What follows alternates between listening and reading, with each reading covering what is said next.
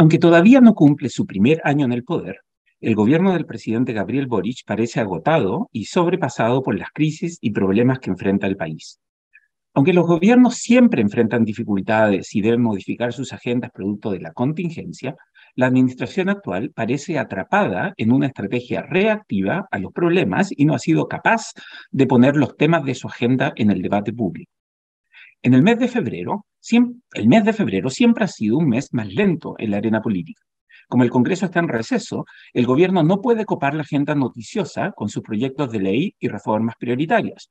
Pero precisamente porque los legisladores de oposición y oficialismo se han ido de vacaciones, los gobiernos aprovechan el mes de febrero para destacar sus logros y poner en marcha iniciativas del Ejecutivo que no necesitan aprobación del Congreso. Como la oposición baja la guardia en febrero, los gobiernos tienen una inmejorable oportunidad para influir en la agenda noticiosa con temas que son ganadores para el oficialismo. Este año, febrero, ha sido un mes difícil para el gobierno. La magnitud de los incendios forestales y las polémicas asociadas a la respuesta gubernamental a esa emergencia han tenido al gobierno en la defensiva, desde una supuesta falta de preparación para un fenómeno que se da todos los años, hasta la polémica sobre si corresponde a los ministros tomarse vacaciones mientras el sur del país arde en llamas, la agenda pública se ha centrado en las fallas e insuficiencias de la respuesta gubernamental frente a la emergencia. Si bien el presidente ha podido comunicar su sincera preocupación por el sufrimiento de muchas personas, su liderazgo ha sembrado dudas sobre su capacidad para liderar equipos que puedan responder adecuadamente a la magnitud de la amenaza. Por eso, sumando y restando, el mandatario ha salido para atrás en estas semanas. La mala noticia es que cuando se comience a terminar el verano y se reduzca la amenaza de los incendios, se vienen enormes desafíos para el gobierno.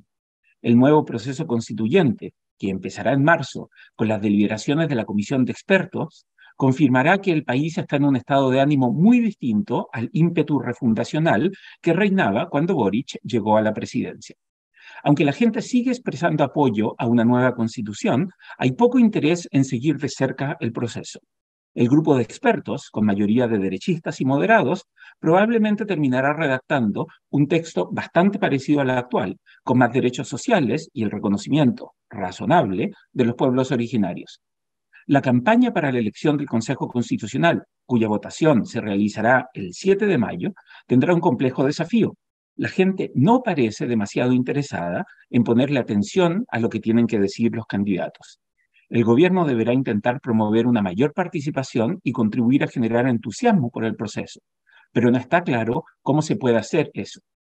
Aunque la votación el 7 de mayo será obligatoria, nadie sabe a ciencia cierta si las personas irán a votar masivamente como lo hicieron el 4 de septiembre de 2022.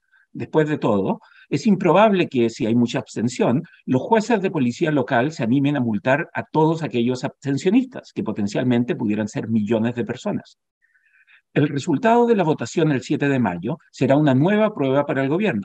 Si la lista oficialista es derrotada por la lista de la derecha tradicional, el gobierno recibirá una nueva bofetada del electorado si los chilenos no le dan el apoyo en las urnas al gobierno, la capacidad de la administración para seguir impulsando sus principales reformas se verá negativamente afectada.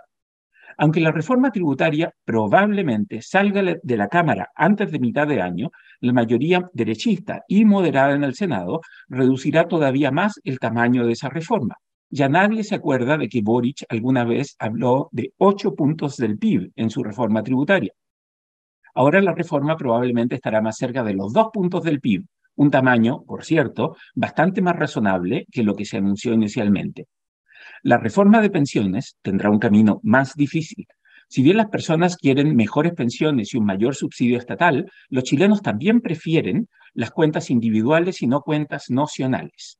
La gente quiere mejores pensiones, pero también quiere que su plata siga siendo suya el gobierno deberá negociar cuidadosamente con la oposición un acuerdo que evite que, una vez más, se descarrile la reforma de pensiones. La complejidad de los desafíos que se le vienen al gobierno hace especialmente preocupante esta sensación de que la administración de Boric está cansada, agotada y a la defensiva. Porque los gobiernos deben tener la energía para liderar cambios y avanzar sus agendas, da la impresión de que el presidente necesita con urgencia sumar nuevos rostros a un equipo que necesita recuperar el control de la agenda para poder enfrentar exitosamente los desafíos que se vienen en 2023. El libero, la realidad como no la habías visto. Haz que estos contenidos lleguen más lejos haciéndote miembro de la red Libero.